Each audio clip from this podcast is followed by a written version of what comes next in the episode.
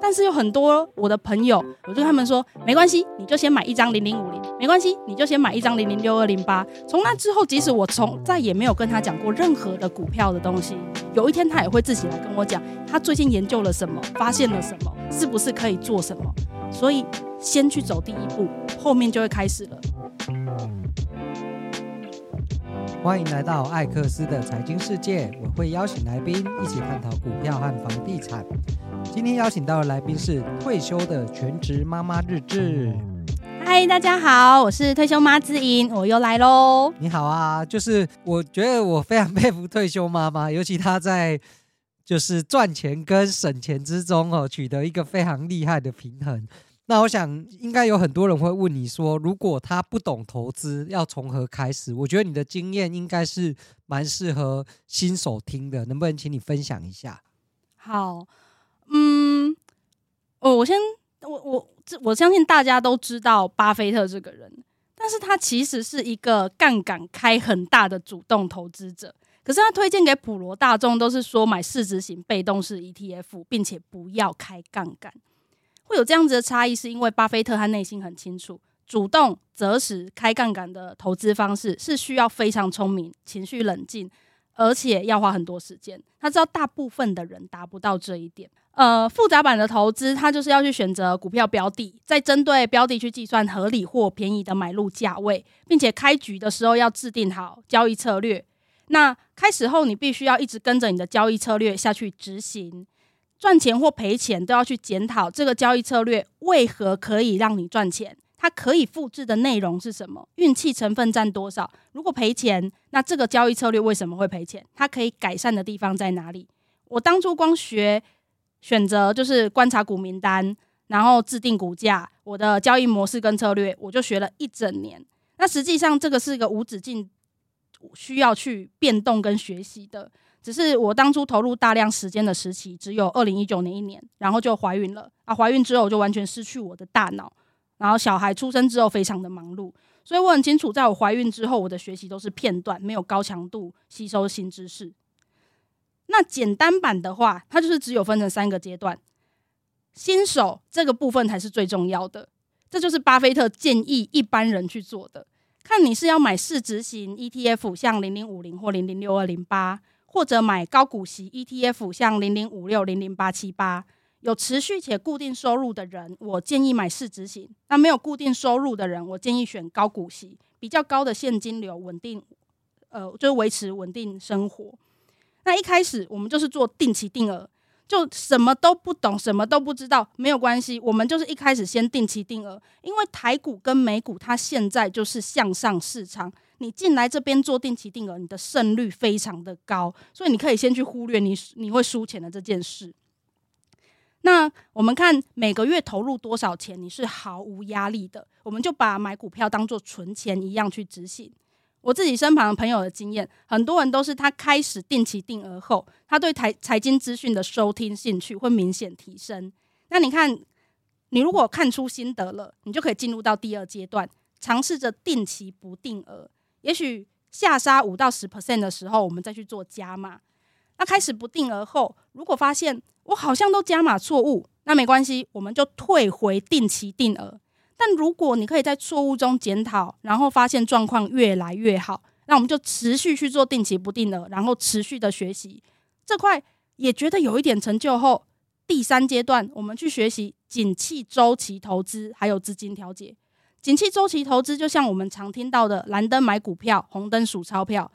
资金调节是像周期投资者，他很多很长是 all in 的状态，动不动都是九十五 percent 以上的持股。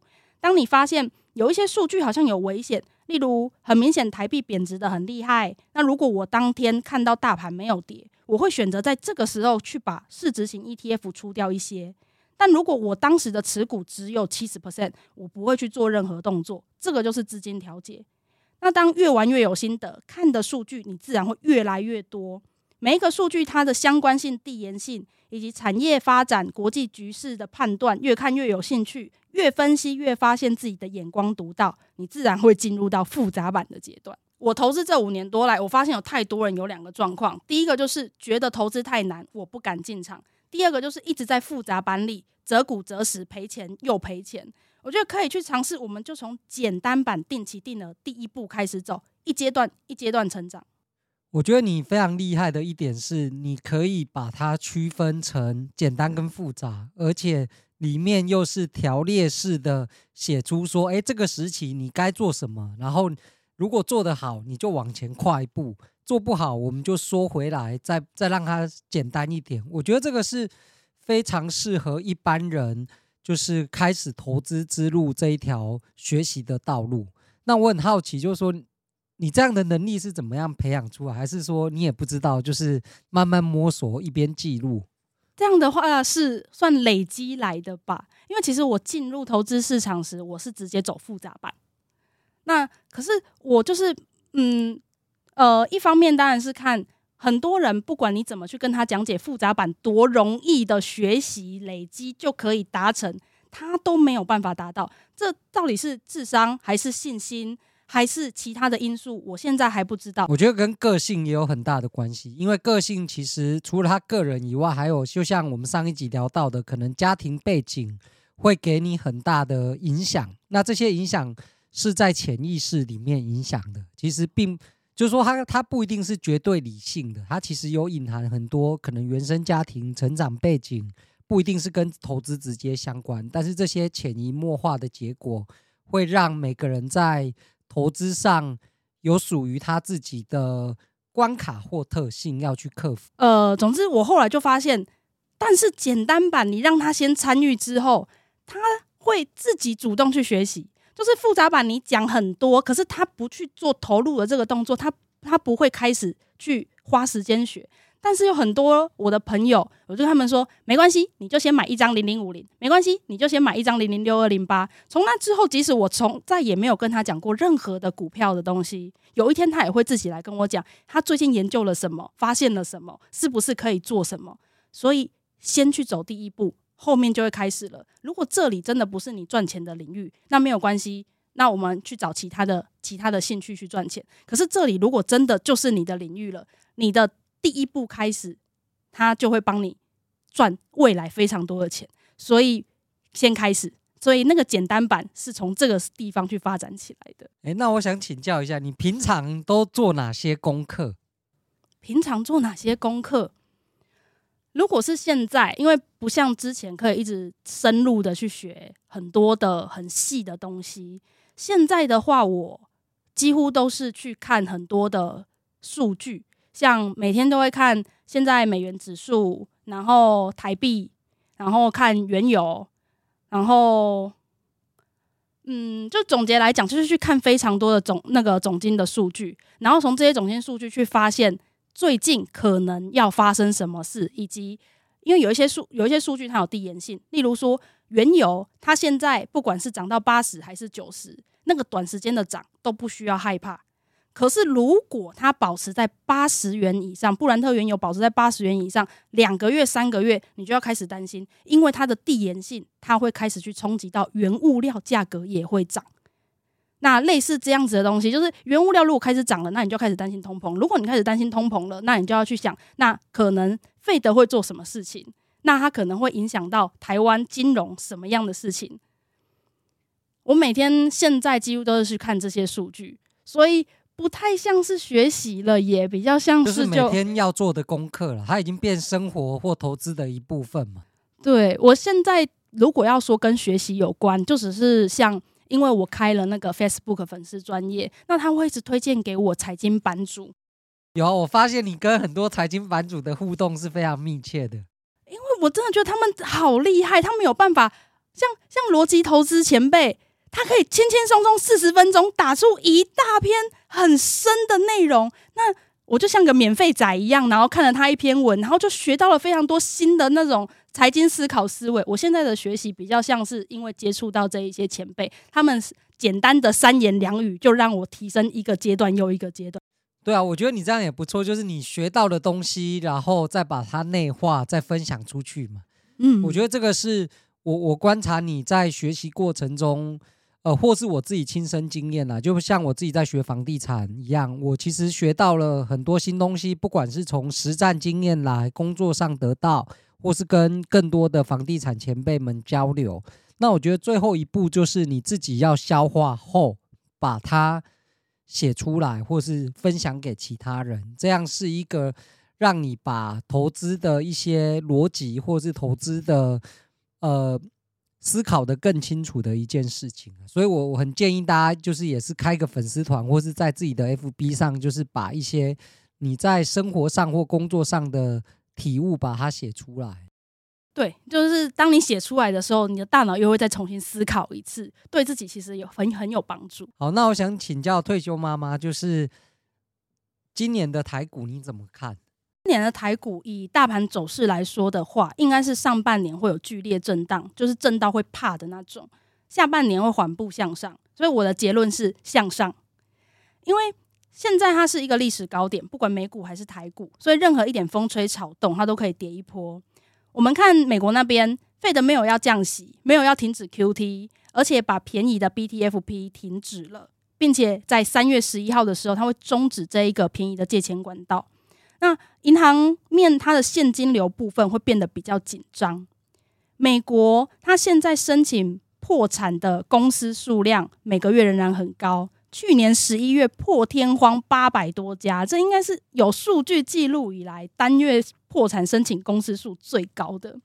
那再来看标普五百，能列入 S M P 五百的企业其实都不算小，但是去年四百多间财报都不太好看。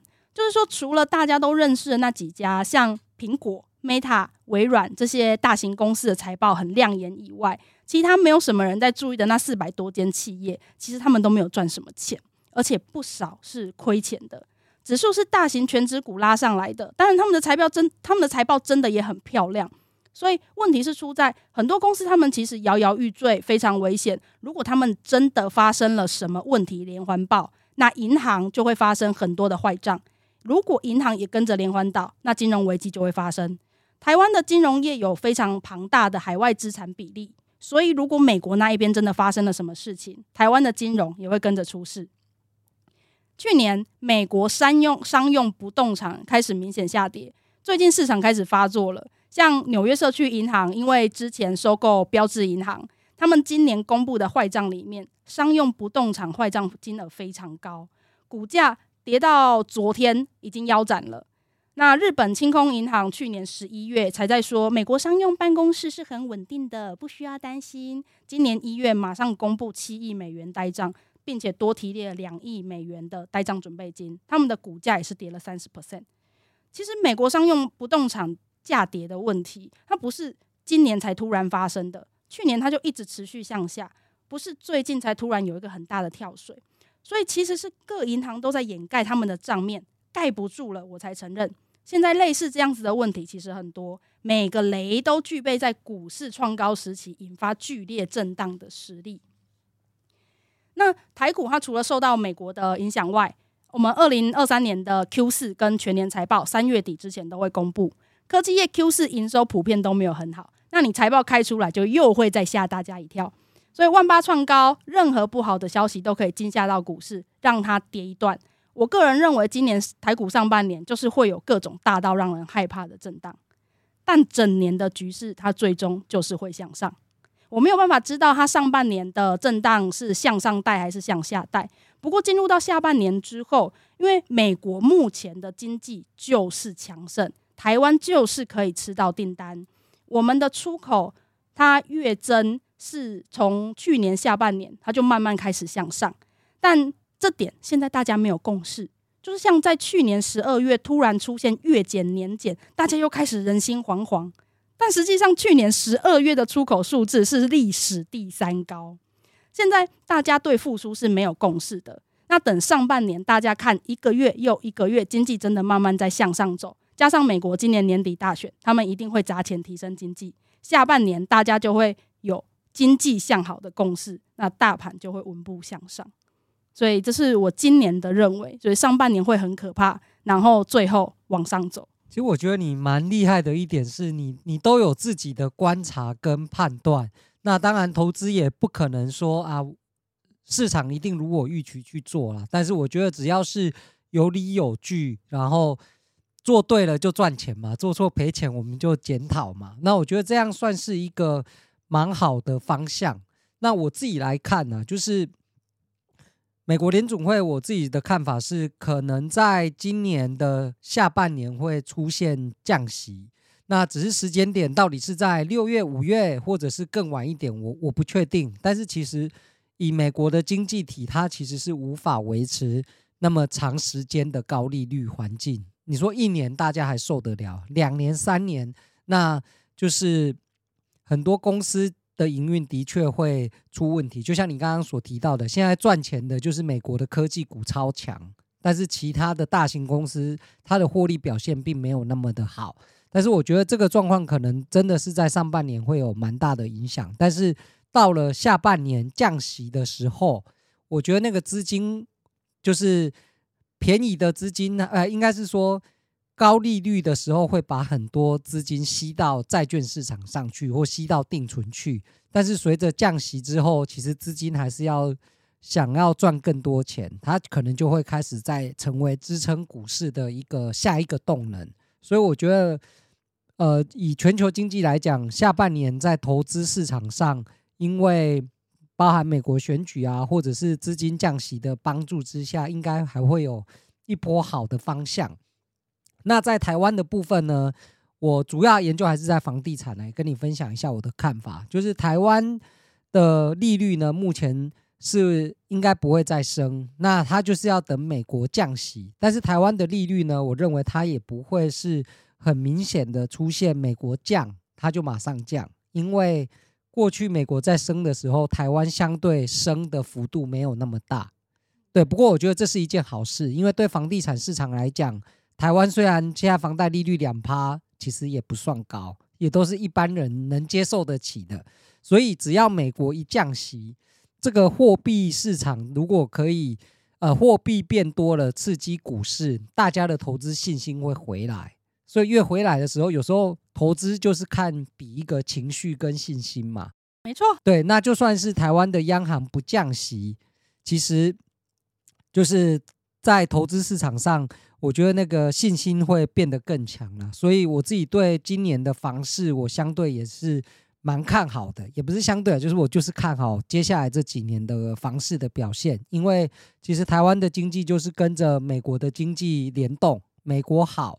台湾就是好，那其实我也有很困惑的一点是说，过去一两年都很多人在猜说美国啊会不会衰退，然后一直讲，结果美股一直在创新高，美国的经济数据不管是就业或零售销售表现也都非常亮眼，所以目前我是没有看到美国经济有变不好的状况，对，所以相对的联动到刚刚退休妈妈说的，台湾的出口。其实就是靠美国在拉嘛，那台湾的出口接下来，我觉得今年的表现也是越来越好了。对，就像你说，去年十二月不好，其实那是 Y O Y 啊，但是还在历史第三高嘛。那你要说它不好吗？没有啊，你历史表现第三好，有什么说人家成绩不好嘛？对不对？对啊，所以我整体来看，我对今年台湾的景气还是相对是偏多来看。那当然，对股市或房市的一个。状态我也是相对是乐观的。房价的部分啊，去年因为我的朋友他要呃，他他也是全职妈妈，他开始要找工作，然后我问他说，你是做哪一个产业？他说银建的。我说没有问题，你什么时间要找都一定会有非常多人要你，因为他们现在非常缺人。对啊，银建、房地产都缺工，其实各行各业现在都陆续有这样的状况发生。他那个时候还跟我说啊，为什么会缺人？然后我跟他说，二零二四年的房价要涨了。然后说啊，又要涨了。对，好了，我们都有这个心心情。其实我们当然还是会，就我们其实没有那么希望房价涨，可是没有办法，那是两个身份。一个是我是平民，我不希望它涨；那一个是我是投资者，我不管我希不希望它涨，我看过的所有的资料已经让我知道，对啊，二零二四年就是会涨。所以你现在去找工作，不用不用把身段放太低，大家都需要你，就是薪水勇敢开上去嘛。对，没有错，条件勇敢开。好，那我们非常谢谢退休妈妈今天的分享。那如果大家有问题，也欢迎上她的粉丝团跟她进行交流。那当然也欢迎留言给我们，我们在未来的节目里面都会我来回答或是请教来宾。那今天就到这边喽，谢谢大家，谢谢，拜拜。拜拜。